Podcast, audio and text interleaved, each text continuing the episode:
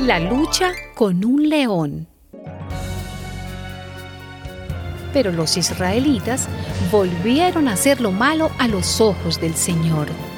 Y el Señor los entregó al poder de los filisteos durante 40 años. En Sorá, de la tribu de Dan, había un hombre que se llamaba Manoah. Su mujer nunca había tenido hijos porque era estéril.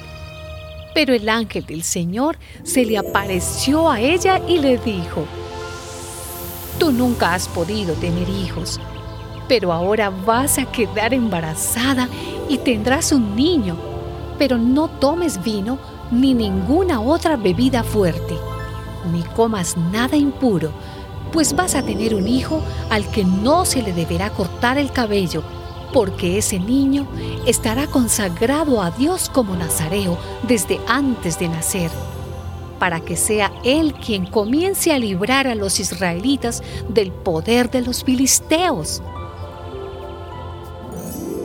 A su tiempo, la mujer tuvo un hijo y le puso por nombre Sansón.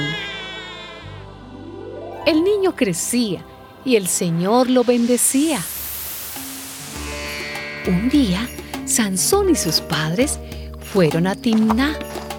Cuando Sansón llegó a los viñedos de la ciudad, un león joven lo atacó rugiendo. Entonces, el espíritu del Señor se apoderó de Sansón, que a mano limpia hizo pedazos al león como si fuera un cabrito.